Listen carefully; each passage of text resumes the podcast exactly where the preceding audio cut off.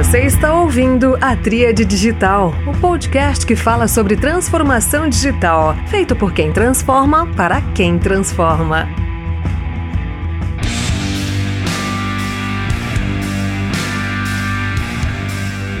Olá pessoal, este é mais um episódio da Tríade Digital, o podcast feito por quem transforma para quem transforma.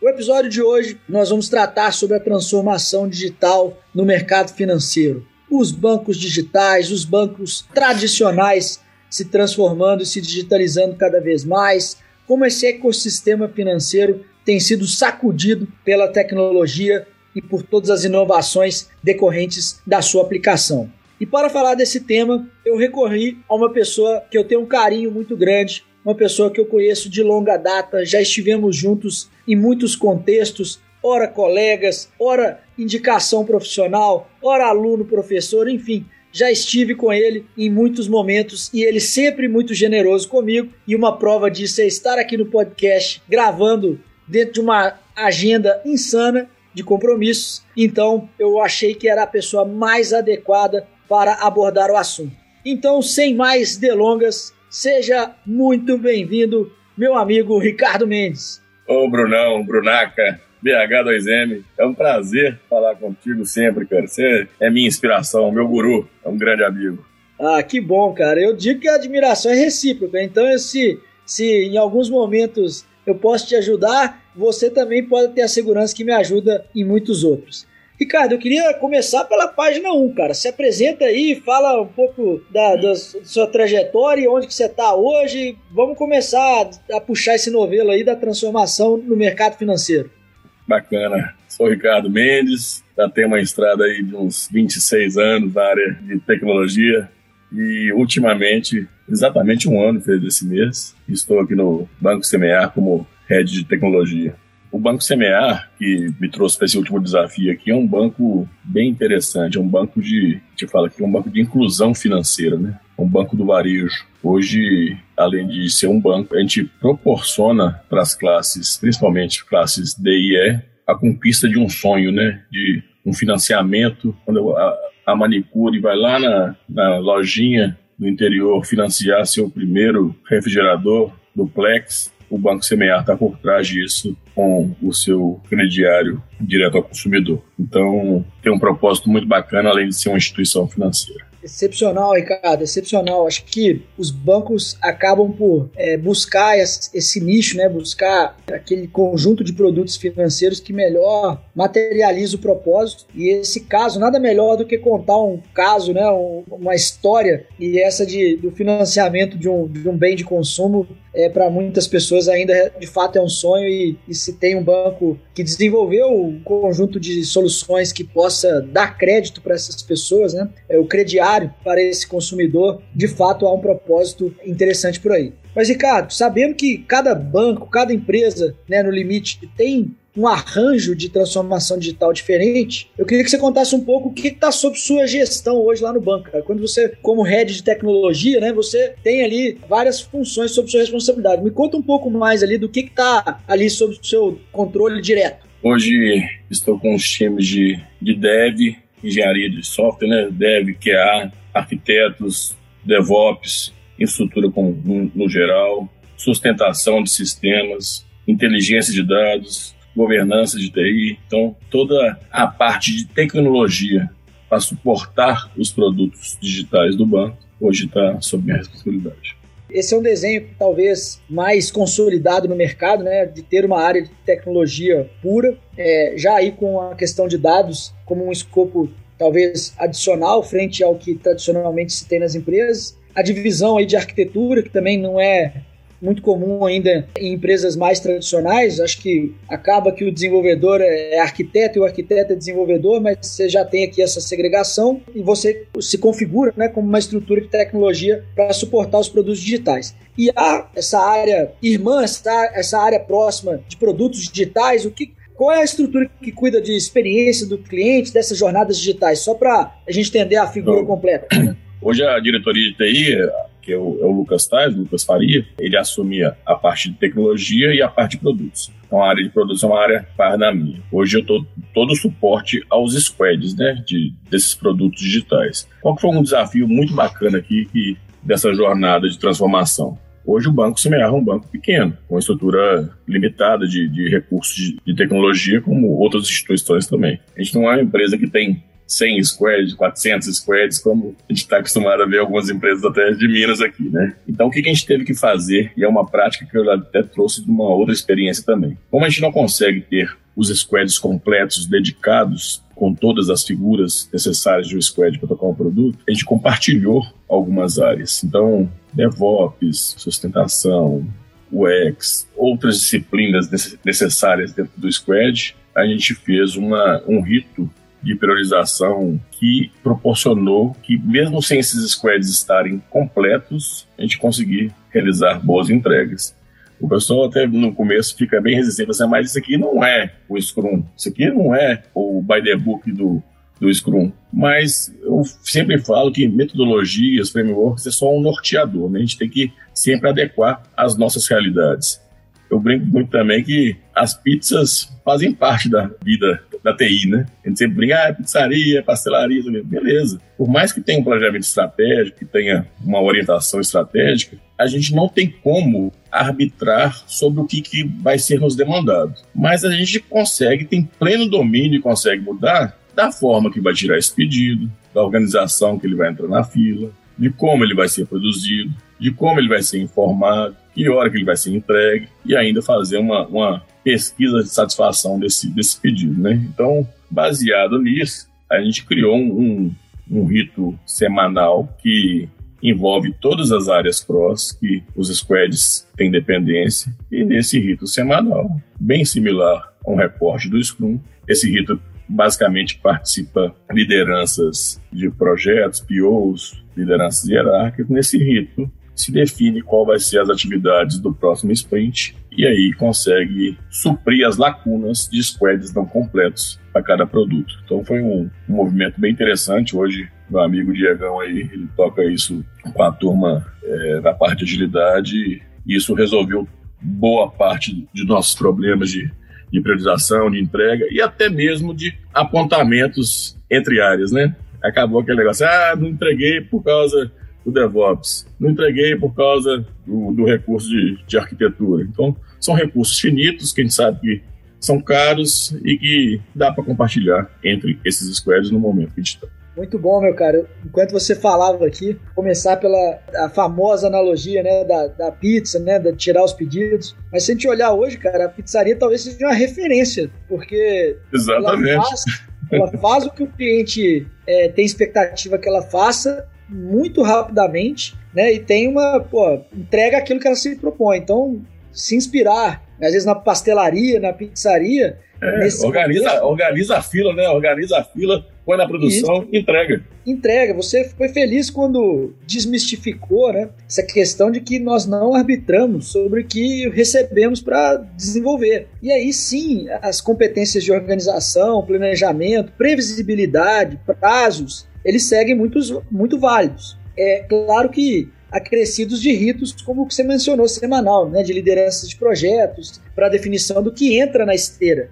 Mas tendo uma esteira confiável é essencial. E aí tem uma série de papéis que podem ser compartilhados, porque eu vejo muita gente com um rigor com o método e tendo como sinônimo de sucesso ser aderente a determinado método de trabalho. Mas o que vale mesmo como sucesso é o que você entrega a partir disso. E aí eu vou usar esse ponto final aqui para te conectar à próxima pergunta, e é justamente isso, cara. Assim, você citou o período que você está no banco, citou a interlocução com a área de produtos, né? Que é, na estrutura tem o mesmo vínculo que tecnologia, o que é sensacional. Mas me conta o que, que já foi possível, Ricardo, você implementar, assim, cases de sucesso, coisas, claro, que você possa compartilhar, que não sejam confidenciais, mas que, que exemplifiquem aí essa esteira funcionando, essa pizza quentinha sendo entregue, cara? É, no, no, mesmo momento que a gente teve essa reorganização aqui da esteira, né, da, da casa, da esteira, definição de papéis e, e inserção de alguns ritos, a gente também acabou de migrar 100% da nossa infraestrutura, que era on-premise, para a nuvem AWS. com isso habilitando mais ainda as entregas de produto e agilidade. Nesse meio tempo, a gente conseguiu, por exemplo, já implantar em nuvem né, o nosso Pix, nosso Open Bank, já entrando na segunda fase, a nossa conta digital, para aproveitar, né, gente? Entre lá na, na loja, baixa nosso aplicativo, experimentem a conta digital com todas as funcionalidades, muito legal. Então, essa a cloud como habilitadora aí para as novas entregas. Né? Estamos aí com diversas frentes do nosso planejamento estratégico, diversas frentes em ações de aumentar a captação, de melhorar questões de inadimplência. Então, tudo isso alavancado por tecnologia. Muito bom, Ricardo. Contextualizando aqui para nossa audiência, né? Por que, que é importante a gente conhecer casos de sucesso enquanto eles estão sendo construídos? Porque o que eu mais vejo em evento é, é você chamar pessoas que têm cases já super consagrados, né? Você chamar o Magazine Luiza, por exemplo, ou o próprio Inter, para citar um, um caso aqui no setor financeiro, depois que eles já estão prontos. Prontos não porque eles estão sempre em evolução, mas em estágio mais avançado. Eu prefiro aqui na, na trilha digital chamar pessoas que estão transformando, né? Por isso o mote do a mensagem inicial do podcast feito por quem transforma para quem transforma. O Ricardo está transformando. E quando a gente olha esses passos aqui, né, de migração 100% para a nuvem AWS, é um passo em comum destes cases consagrados. Mas ele está aqui dando os primeiros passos. Então ficar com o semear no radar é um negócio interessante, porque ele está seguindo, está trilhando os passos. E aí vem uma entrega de produto que só foi possível porque a migração para a nuvem já tinha ocorrido. Que é esta questão já de desenvolver, por exemplo, o Pix, a conta digital que ele mencionou, usando serviços em nuvem. Então são pontos que dependem do anterior, né? depende dessa construção gradativa, habilitando os negócios. Então vamos olhar com atenção para cases em estágios mais iniciais ou intermediários, porque ali está o maior aprendizado. Porque os consagrados, né, ser comentarista de jogo ganho já é, fica fácil de ter simplificações, mas é difícil derivar para a nossa realidade. Você está ouvindo a Tríade Digital.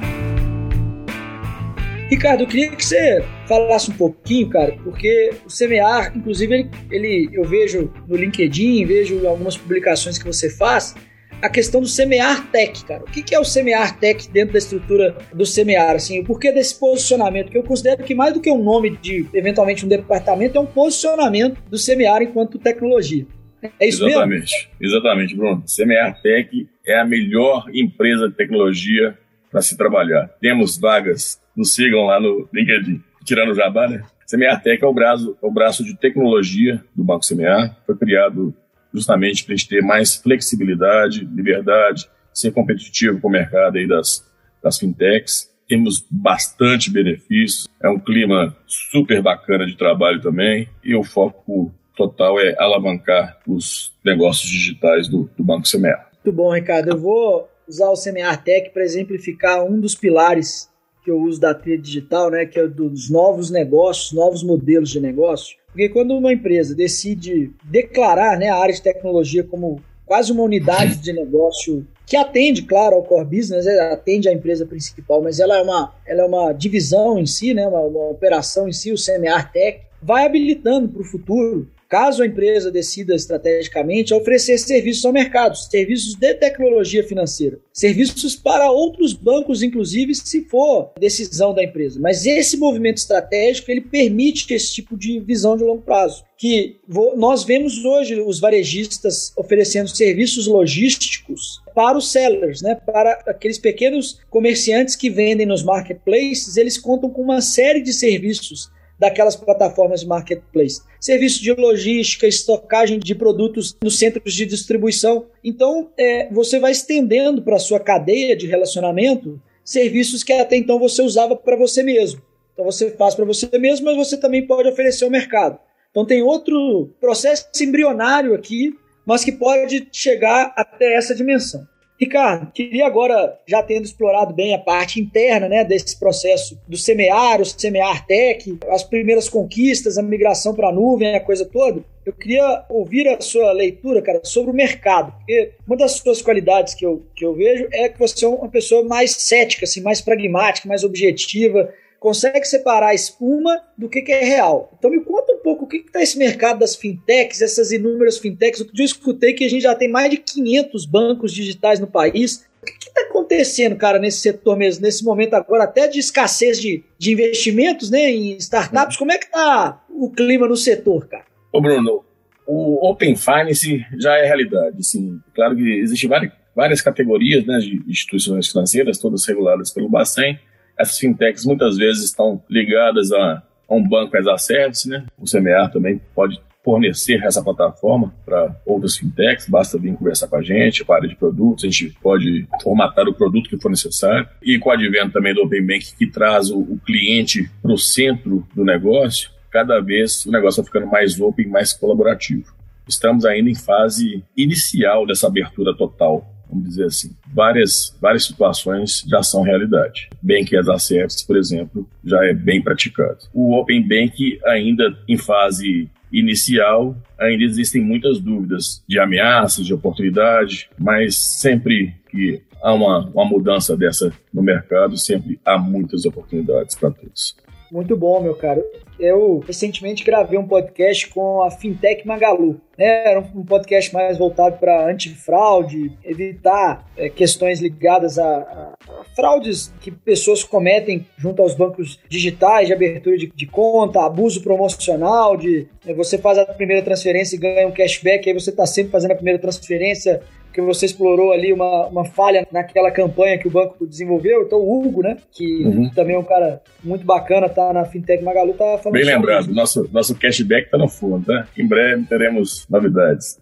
Aí, ó, cashback também no, no CMA e essa história, essa questão do Banking as a Service e o Open Finance e Open Banking como ações regulatórias, né, ações que propiciam a colaboração, a troca de informações no setor. Então, acho que vale a pena a gente olhar. O Magalu é um exemplo, a Fintech Magalu é um exemplo aí de empresa que é, veio do varejo e foi para o mercado financeiro, mas porque tem uma série de oportunidades, né? o custo né, de você emitir um boleto, você pagar uma taxa para alguns bancos é muito alto, então ela resolveu fazer uma, uma própria estrutura e também oferecê-la ao mercado. Então, acho que são pontos bastante relevantes. Ricardo, é, se o mercado está pujante, se o mercado está inovador, né? Tá oferecendo muitas possibilidades. Isso requer pessoas, isso requer gente para executar todos esses projetos. O que vocês têm feito para atrair talentos, para é, é, compor a equipe do Semear e fazê-la crescer? Eu recentemente vi ah, algumas posições né, que foram preenchidas por colegas também que temos em comum. Como é que vocês estão aí nessa parte de atração de talentos? O que, que você destacaria ali como elementos ali importantes desse campo? Bruno, com a Semear Tech, a gente passou a ser bem mais atrativo para a área de tecnologia. A gente tem um trabalho sensacional do nosso CH, que a gente usa a nomenclatura CH, Capital Humano. Agradecer aqui a Paula Jamila, nossa BP, parceira, já é da TI. A gente tem um, um trabalho muito grande de captação constante, porque é fato, gente, o mercado tecnologia, a gente sabe que está surreal, né? desumano. Então, todo dia, a gente, a gente sabe que a gente vai perder, gente. O importante é a gente ter a capacidade interna, gestão de conhecimento, somado à atração de novos talentos, e não deixar a engrenagem parar. E tivemos perdas consideráveis, sim, como todas as empresas de, de tecnologia, no, nos últimos períodos, mas tudo continuou funcionando, tudo continuou rodando, conhecimento continuou dentro de casa, a gente conseguiu trazer pessoas espetaculares também para o time, e assim a gente vai tocando. Muito bom, Ricardo. E a base do banco está, imagina, em Belo Horizonte, mas vocês têm contratações também em outras cidades, outros polos de profissionais, vocês têm trabalhado é, com Hoje, trabalho livre, remoto, me conta um pouco mais sobre isso. Hoje a gente tem recurso, a gente tem pessoas, né, Inglaterra, Portugal, Brasil afora, interior de Minas tem muito, gente que morava aqui em BH que mudou para o interior, então essa flexibilidade, o banco foi muito a nossa autodireção, Roberto, Lilian, eles foram muito atenciosos nesse ponto e, e, se adaptou muito rapidamente à nova realidade. Então hoje a gente tem uma flexibilidade grande para trazer pessoas aí de qualquer lugar do, do mundo. Muito legal, Ricardo, o que você falou. Eu vou destacar aqui a questão internacional, porque tem muitas empresas que têm ambição né, de se tornar uma empresa global, e parte disso vem do conhecimento das realidades locais, né, desses outros países, regulação, sistema financeiro, sistema de cobrança, sistema de saúde, de educação, a depender do setor que você vai fazer essa expansão. Né? Então é inevitável que você tenha no seu time também pessoas que vivam essas realidades locais. Então, se você é um banco que quer operar no Nordeste, seria interessante ter profissionais que sejam residentes em estados do Nordeste, em, cidades do Nordeste, porque eles vão trazer contribuições para o produto específicas, assim como em outros países que eu estou mencionando. Então, o Brasil é muito diverso, a realidade de um determinado estado, é, de uma determinada região é muito diferente da outra. Eu estava há pouco conversando com uma pessoa do Maranhão e ela estava mencionando sobre as distâncias percorridas e, e, e você percorrer 200 quilômetros para determinadas questões é mais natural, porque realmente as distâncias são maiores, é, as cidades são mais espalhadas né, dentro do território, então a questão logística é bem mais desafiadora. E essas sutilezas só pega quem de fato tem essa capacidade de espalhar né, o time para fazer essa cobertura também de sensibilidade, né, de sentir a realidade daquelas comunidades em que a gente impacta. Muito legal você falar isso. Eu também falei recentemente com uma startup portuguesa né, de telemedicina, o episódio que saiu recentemente, eles estavam vindo para o Brasil e eles tinham um time português né, que vieram para fazer esse, essa passagem em bastão e profissionais locais, né, profissionais principalmente comercial e de suporte, para que a empresa se desenvolva mais rapidamente, considerando a cultura local.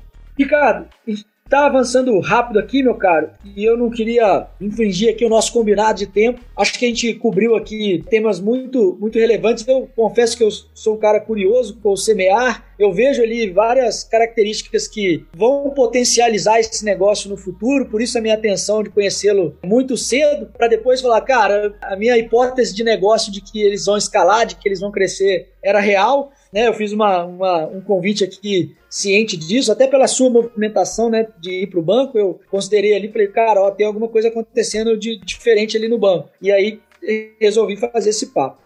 Cara, eu queria te abrir agora para suas considerações finais, cara. Se quiser dar alguma recomendação de carreira, é, eu sei que você é um sujeito muito atento também ao networking, você nutre né, redes de contato, de relacionamento, é um promotor aí da comunidade de tecnologia é, mineira. É, então, se pudesse dar dicas para nossa audiência, que é formada por profissionais de tecnologia, de transformação digital, produtos, inovação né, no limite. Então, meu cara, a palavra é sua. Você falou tudo aí. A base minha sempre foi o network, ô Brunão cole em pessoas preferencialmente melhores que você. Arrume um ídolo para seguir, né? Siga e alavanque sua carreira. Tem oportunidade demais na área de TI. A área de TI é muito ampla, né? Muito diversa. Nunca é tarde para pivotar, nunca é tarde para arriscar. Abrace a mudança. Mudança é bom demais, te tira da, da zona de conforto, te desafia. E é isso aí. Temos bastante oportunidades aí na, na área. E agradeço demais, o Bruno, o convite, o, a conversa. É sempre muito bom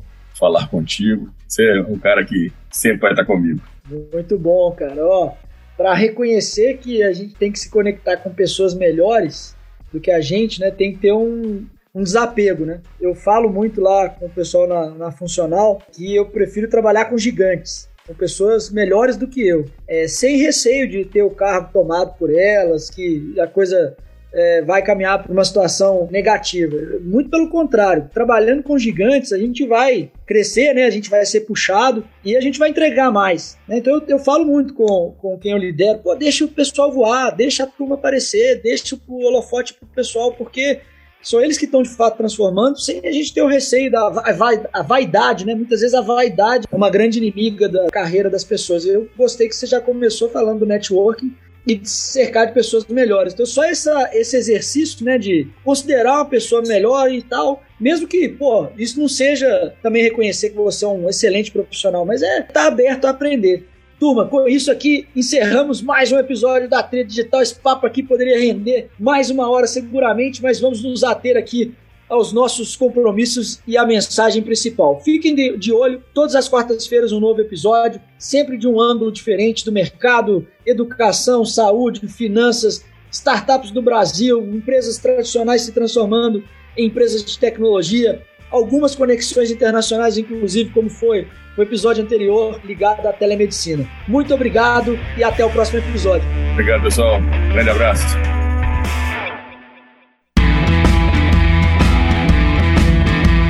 Você ouviu a Tríade Digital. Transformação digital para quem transforma. Assine o podcast no seu agregador favorito e acompanhe no Instagram no arroba para ficar por dentro das novidades. Até o próximo episódio!